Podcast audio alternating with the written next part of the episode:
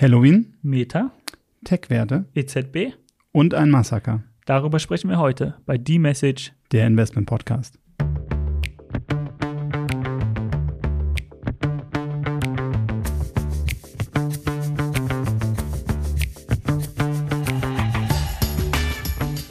Hallo und herzlich willkommen zu einer neuen Ausgabe von D-Message, der Investment Podcast. Und hi Uli, schön, dass du wieder da bist. Hi Olli, schön hier zu sein. Halloween steht vor der Tür. Äh, Für eine, einige Meta-Investoren scheint der Schrecken aber schon heute da gewesen zu sein, oder? Ja, die Aktie hat jetzt äh, in, in Deutschland irgendwie 22,5 Prozent nachgegeben. Ähm, das war der zweite Umsatzrückgang in Folge des Unternehmens. Ähm, wir hatten seinerzeit mal die Umstellung äh, bei Apple, ne, dass dadurch weniger Daten, weniger gezielte Werbung geschaltet werden kommen. Jetzt kommt sicherlich diese Rezessionsängste dazu äh, oder auch ähm, das Thema, dass einfach bei Werbetreibenden äh, weniger dort gebucht wird an Werbung. Ähm, ja, das ist ein Punkt. Neben dem Umsatzrückgang haben wir auch gesehen, dass der, die Gewinne sich halbiert haben bei Facebook. Wir haben äh, die letzten Tage ein, äh, ein bisschen auch mit Fondsmanagern zum Thema Meta gesprochen und was da häufiger aufkam, war das Thema Metaverse, dass man nicht genau weiß, inwieweit man äh, sieht, dass Metaverse eben die Zukunft ist und dass man davon ausgeht, dass es bei Meta, das Metaverse, noch eine große Wette ist. Aber 9,5 Milliarden dieses Jahr bereits investiert wurde. Ja, genau, Olli, das stimmt. Wir haben also sehr hohe Investitionen äh, ins Metaverse, fast 9,5 Milliarden US-Dollar seit Jahresbeginn. Da darf man sich allerdings auch nicht vertun. Natürlich kannst du sagen, wenn das jetzt alles nichts äh, wird und wert ist, dann war das ähm, verlorenes Geld. Aber wenn ich jetzt mal diese neuneinhalb Milliarden sehe, ne, wenn ich den nach diesem Kursrückgang den aktuellen Enterprise Value sehe, der ist bei unter 200 Milliarden. Das heißt, diese neuneinhalb Milliarden sind fast fünf Prozent Yield. Also wenn ich das, wenn ich diese Ausgabe stoppen würde und das Geld an die Aktionäre verteilen würde, hätte ich fast fünf Prozent. Das kriegst du ja nicht mal bei einer amerikanischen zehnjährigen Staatsanleihe. Eine schöne Rendite auf jeden Fall, aber wir bekommen ja diese Rendite nicht ausgeschüttet, sondern sehen eben diesen starken Kursrückgang von rund 20 Prozent. Ist Meta jetzt fair bewertet? Das ist jetzt nur meine persönliche Meinung, also keine Anlageempfehlung. Ähm, wenn ich sehe, wo die Firma jetzt steht, also wir haben, ähm, die Firma besitzt mit Instagram, Facebook und WhatsApp die drei, nach TikTok ist auf Platz eins, aber die drei most down- downloaded App laut Apptopia, also mit einer Reichweite von Milliarden Menschen. In China nicht so sehr, aber dann dafür in Indien wieder. Von daher würde ich die Firma jetzt nicht komplett abschreiben. Und wie gesagt, du hast sehr hohe Investitionen im Bereich Metaverse.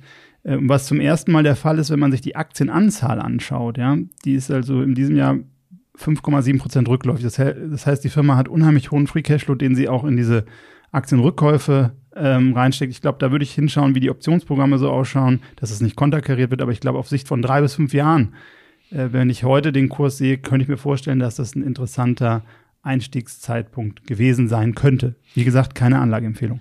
Jetzt ist ja Facebook zwar mit 22 Prozent das, worüber wir aktuell sprechen. Wir haben aber auch andere Quartalszahlen unterschiedlicher Tech-Werte gesehen. Kannst du dazu vielleicht noch was sagen? Ich würde vorher noch mal eben hingehen und sagen, ähm, warum hatte Facebook ja weniger oder Meta weniger Werbung schalten können, weil Apple das umgestellt hat. Und da muss man auch sagen, Apple ist sicherlich das Maß aller Dinge. Denn wenn ich mir da anschaue, um auch auf die, das Thema Aktienanzahl anzugucken, wir hatten 2012 im Peak irgendwie 26 Milliarden Apple-Aktien. Heute sind es noch 16,2 Milliarden regelmäßige Rückkäufe. Und ich glaube, das ist auch ein Grund, äh, der größte Kapitalallokator der Welt, äh, Warren Buffett, warum das die größte Position bei ihm im Portfolio ist. Und vor Apple kommt ja im Alphabet auch Alphabet. Auch die haben ja rund, rund 5% äh, verloren die letzten Tage, auch wegen den Werbeeinnahmen.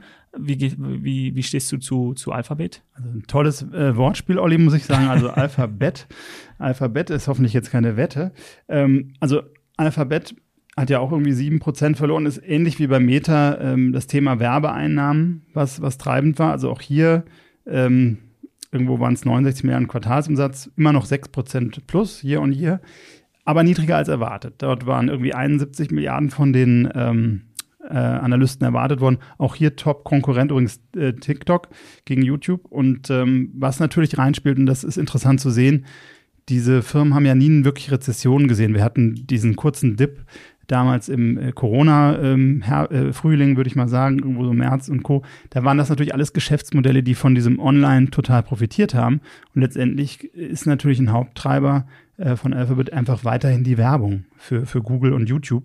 Und dort sehen wir jetzt vielleicht mal eine Rezession, wo auch diese Werte, die als ähm, unbeschädigbar angesehen werden, jetzt doch auch einen Rücklauf erwarten. Ne? Und das ist etwas, da ist der Proof in the Pudding, wie man so schön sagt. Ne? Die Werbeumsätze waren immer noch mit 54,5 gegenüber 53,1 im letzten Jahr äh, weiter stark. Aber YouTube hat zum ersten Mal hier und hier ein rücklaufiges Werbebudget. Das darf man nicht vergessen. Da spielt aber sicherlich auch ein, wovon wir in der Vergangenheit in anderen Episoden gesprochen haben, die US-Dollar-Stärke, die natürlich bei solchen Unternehmen dann, die weltweit tätig sind, einen ordentlichen Gegenwind bedeuten können. Jetzt sprechen wir die ganze Zeit über die Werbeeinnahmen, äh, die diese Firmen einbußen mussten. Hat denn auch jemand davon aktuell profitiert? Ja, wie erwähnt, bei den, bei den beiden Werten, TikTok wird als Hauptkonkurrent da gesehen. Ähm, ist natürlich, kann ich als Aktionär jetzt nicht profitieren, ist äh, nicht handelbar, von daher. Wer steckt dahinter? ByteDance. Ein weiteres gestandenes Unternehmen wie Microsoft zum Beispiel, die ja nicht sehr stark von, von Werbeeinnahmen ähm, profitieren, hat aber auch jetzt rund 5% verloren, oder? Ja, ist richtig. Da waren wir jetzt gestern oder heute bei minus 5,5 Prozent, year to date auch minus 25 Prozent. Ähm, da ist es allerdings so, die Umsatz- und Gewinnschätzungen wurden sogar übertroffen. Aber der Ausblick verhagelt hier den Investoren die Laune. Also während die Analysten im Schnitt irgendwo 56 Milliarden äh, US-Dollar ähm, für das vierte Quartal äh, oder erwartet hatten, hat Microsoft jetzt mit 52,5 bis 54,5 geguidet, also circa 5 Prozent niedriger. Und was, was ich jetzt super interessant finde, ist ähm, das, was Microsoft dazu sagt. Und Microsoft nennt explizit die Energiekosten als Gegenwind für die Marge. Also dies mag an den Datenzentren für Cloud oder so liegen, aber ich sag mal, das ist genau der Punkt, den wir hier seit Monaten postulieren, das Thema Energie. Und ich glaube, da sollte man weiter äh, hingucken, die Energiewerte, die definitiv in dem Portfolio nicht fehlen sollten. Und auch wenn wir heute einen Frühlingstag mit 20 Grad im Oktober haben, Ende Oktober, äh, wir brauchen mehr mehr Energie. Wir sprechen ja jetzt über den starken Kursrückgang der verschiedenen Tech-Titel. Zieht sich das Ganze auch aber durch den gesamten Aktienmarkt? Ich glaube, das sind gerade diese Themen ähm, Energiewerte, die überall rein, also Energiekosten, die überall reinspielen, auch bei industriellen, bei Fertigungssachen natürlich umso mehr. Das lesen wir hier in Deutschland immer in der Presse. Ich glaube, was überraschend kam, dass A, diese Tech-Werte natürlich einen unheimlich großen Anteil ähm, im S&P 500 oder auch im MSCI World ausmachen. Und die waren ja immer geglaubt, dass die so un unantastbar sind, also dass die von allem profitieren, ähm, in, nicht unter Inflation leiden oder oder oder. Äh, und ich glaube, das ist das, das kann dazu führen, dass vielleicht bei einem oder anderen Anleger auch diese Risikodenke dann doch zurückkehrt äh, und dass wir noch nicht das Ende äh, von diesem Abschwung gesehen haben. Und leider werden ja hier sehr viele Privatinvestoren auch getroffen, die einfach viel Geld in diesen passiven Strategien hatten, die auf diesen Indizes beruhen. Absolut. Also bei manchen ETFs, wo genau diese Werte alle drin sind, ähm, da wird man natürlich dann über aber auch bei manchen aktiven Fonds, die diese Sachen hochgewichtet haben, äh, spielt es natürlich rein. Wir hatten in einer unserer vorherigen Jahr Folgen ja auch über das Thema Fantasiewerte gesprochen und dass die, diese Fantasiewerte auch von, von steigenden Zinsen getroffen werden würden. Heute haben wir eben diese EZB-Sitzung gesehen. Was sagst du dazu? Ja, wir haben genau diese, ich sag mal, Long Duration Assets, wenn man so möchte, also die, diese Wachstumswerte, ähm, die dann einfach durch einen höheren Diskontierungsfaktor einfach an Wert verlieren, ähm, weil dort einfach gewisse Umsätze, Cashflows und Gewinne noch nicht da sind. Ähm, Aber das ist bei diesen großen Firmen, Alphabet, Apple, ähm, die wir gerade eben angesprochen haben, nicht der Fall, das oder? Ist, da ist es jetzt nicht der Fall in dem Sinne, wie jetzt, sag ich mal, bei Firmen in der zweiten, dritten Reihe, die einfach gar keine Cashflows haben. Also deshalb sage ich ja auch, wenn ich mir auch ein Alphabet anschaue, da sind ja noch andere Sachen, die dort in Entwicklung sind, Self-Driving AI und so weiter. Ich glaube, das ist etwas, wir haben die Cash-Cow mit, mit Google und YouTube, mit den Einnahmen. Äh, ich glaube, da wird noch viel passieren. Von daher würde ich das nicht alles abschreiben. In Not sind natürlich die Firmen, die in der zweiten oder dritten Reihe sind, die viel Geld durch Börsengänge oder irgendwelche äh, Anleihen eingenommen haben und die einfach damals Ende der 90er sagte man Cash Burn Rate. Ähm, der eine oder andere Zuhörer wird es noch kennen. Äh, damals gab es äh, Statistiken, wie viele Monate kann die Firma noch überleben mhm. mit dem, was sie verbraucht, äh, weil einfach kein positiver Cashflow reinkam. Und das sieht man heute eben schön. Firmen, die einen positiven Cashflow haben, können auch aus dieser Krise natürlich gut rauskommen, weil sie irgendwie konsolidieren, andere Firmen übernehmen.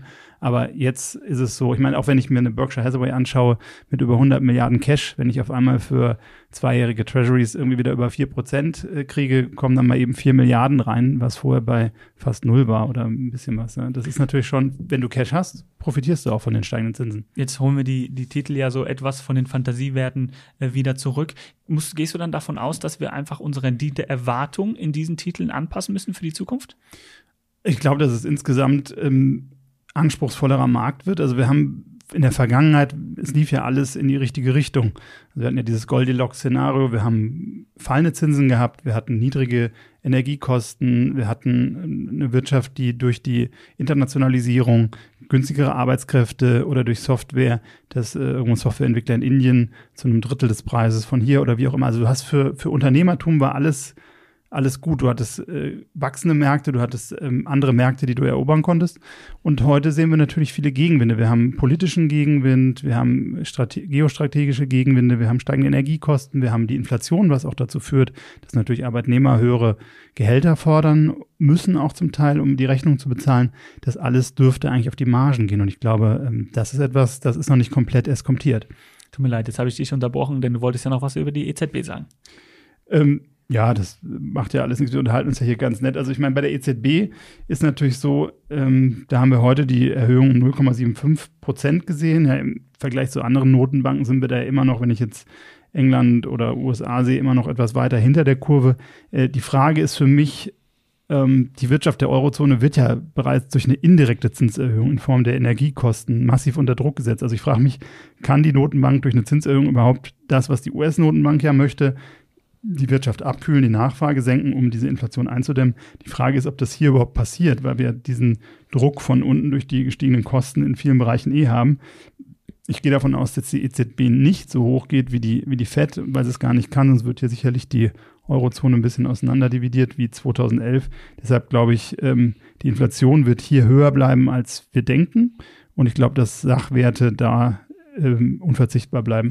Glaubst du aber, dass die EZB mit diesem 0,75 dann zu hart auf die Bremse drückt? Ich glaube, man möchte ein Zeichen setzen, dass man sagt, wir, wir nehmen das ernst. Äh, wie weit das dann am Ende weitergetrieben wird, wenn die Inflation hoch bleibt, werden wir sehen. Aber wie gesagt, durch diese gestiegenen Preise bei Energie und Co.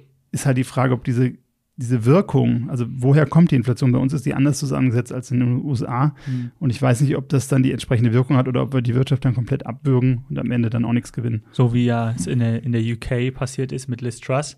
Ähm, jetzt haben die ja auch einen neuen Premierminister eingestellt, sagt man eingestellt? Gewählt, äh, glaube gewählt. ich. Ja, äh, ja ob es gewählt wurde, weiß ich nicht. Weil es gab ja keinen anderen. Ne? Genau, genau.